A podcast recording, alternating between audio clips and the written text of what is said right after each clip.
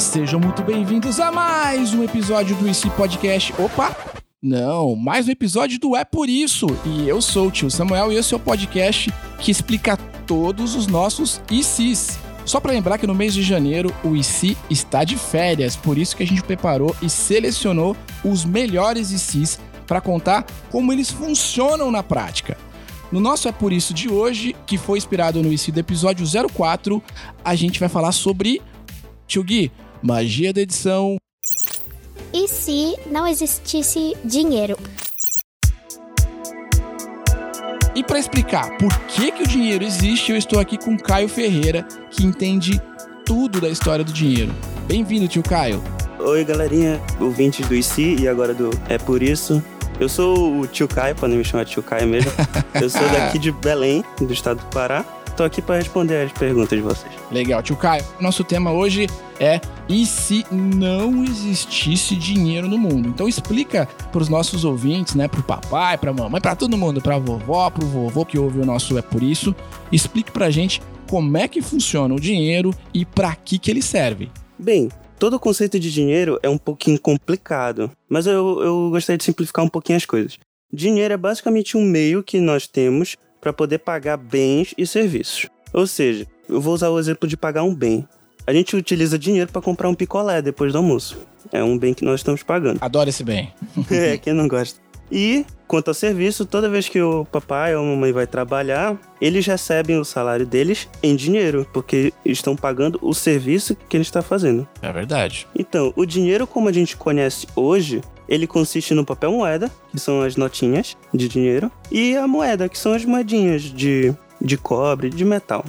Tem também o crédito, dos cartões de crédito. Eles servem mais ou menos como o papel moeda e as notas, só que a gente não pega no dinheiro em si. É mais ou menos como se fosse uma quantidade de dinheiro que está disponível dentro do cartão que passa do cartão pro aparelhinho, pra maquininha que recebe o pagamento. Se o Bruno tivesse aqui do meu lado, ele ia falar assim: "Ah, então é que nem um cartãozinho com créditos pro Roblox". Isso, isso mesmo. Raspa lá, tem uns códigos, aquele código ele vira uma moeda virtual nesse caso. O cartão de crédito em tese é isso, né? Exatamente. Então o dinheiro serve para comprar um monte de coisa legal, um monte de coisa bacana, serve para pagar as pessoas, serve para que a gente possa trocar coisas. Mas como é que começou essa história de dinheiro? Faz muito tempo isso? Olha, o dinheiro, mais ou menos da maneira como ele é hoje, ele começou há muito, muito tempo atrás. Para ser mais exato, uns 600 anos antes da Era Comum, uns 600 anos antes de Cristo.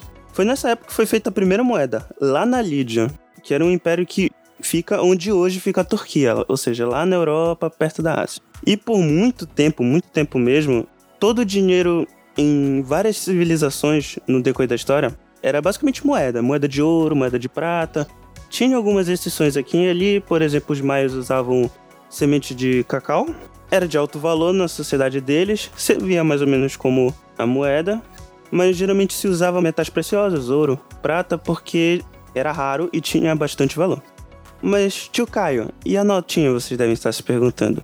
Pois bem, o papel moeda, ele surgiu muito tempo depois da invenção da moeda, mas mesmo assim, muito tempo atrás, ele surgiu no século 17, aproximadamente em 1660, lá na Suécia. O papel moeda já era uma ideia um pouco mais antiga, mas ele só se popularizou mesmo, só começaram a usar isso na sociedade durante essa época na Suécia. E desde então a gente usa as notinhas. Olha só, tio Caio, eu tava pensando aqui quando você falou lá dos maias, de fato os maias foram uma civilização muito à frente ao tempo. E quando a gente pensa que eles usaram sementes de cacau, imediatamente na minha cabeça veio moedinhas de chocolate. Olha É, só. in- inclusive dá pra dizer que eles já usavam a moedinha de chocolate há muito anos de inventário. Olha que genial. Então, crianças, moedinhas de chocolate. Se alguém te perguntar quem que inventou as moedinhas de chocolate, você pode fazer aquela cara de inteligente, mãozinha no queixo e dizer: talvez tenha sido os maias.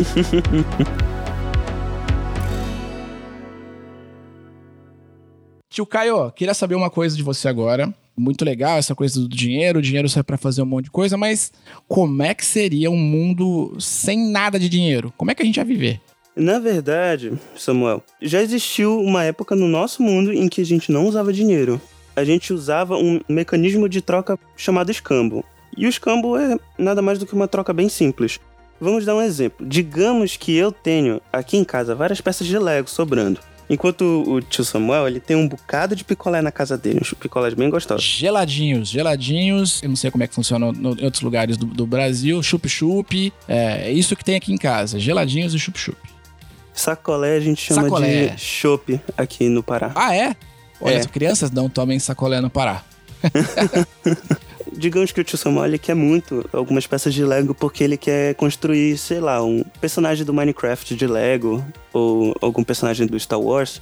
E eu tô com muita vontade de comer picolé. Eu tenho muita peça de Lego aqui e eu quero um picolé. Tô triste porque minha vida não tava com picolé até esse momento.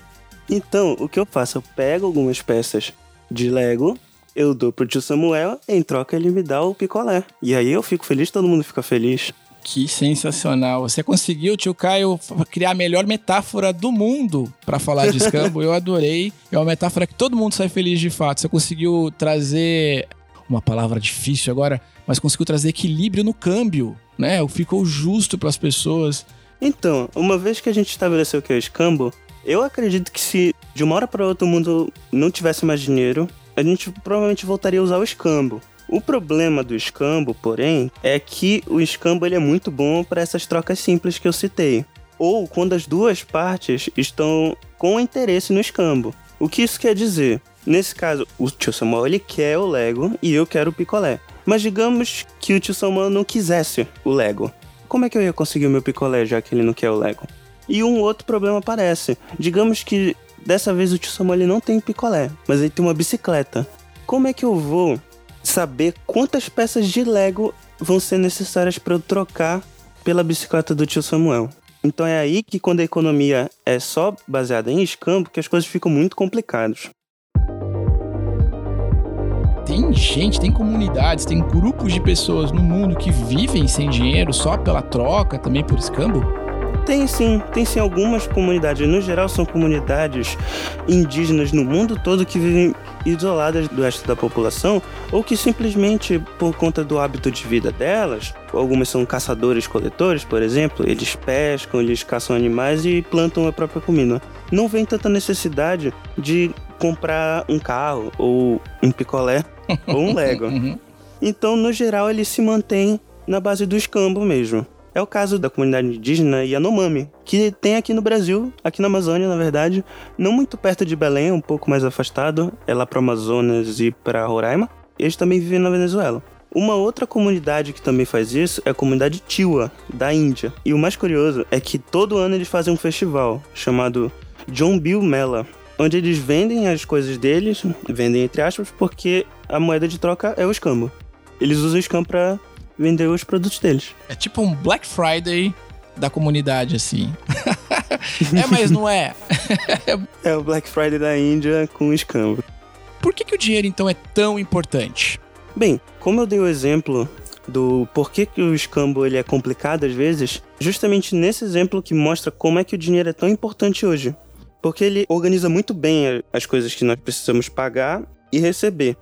Por exemplo, com o dinheiro, o tio Samuel ele pode estabelecer um preço para eu comprar a bicicleta dele. Uhum. Então, ao invés de precisar levar pilhas e pilhas de peça de Lego para dar pro tio Samuel para comprar a bicicleta dele, ele pode simplesmente falar um valor, e eu tenho esse valor em dinheiro e eu dou para ele o dinheiro. E com esse valor em dinheiro que o tio Samuel recebeu, ele também pode comprar picolé das outras pessoas, sem necessariamente gastar todo o dinheiro que ele tem. Vocês já devem ter percebido que o nosso dinheiro ele é dividido em moedas e notinhas de diferentes valores.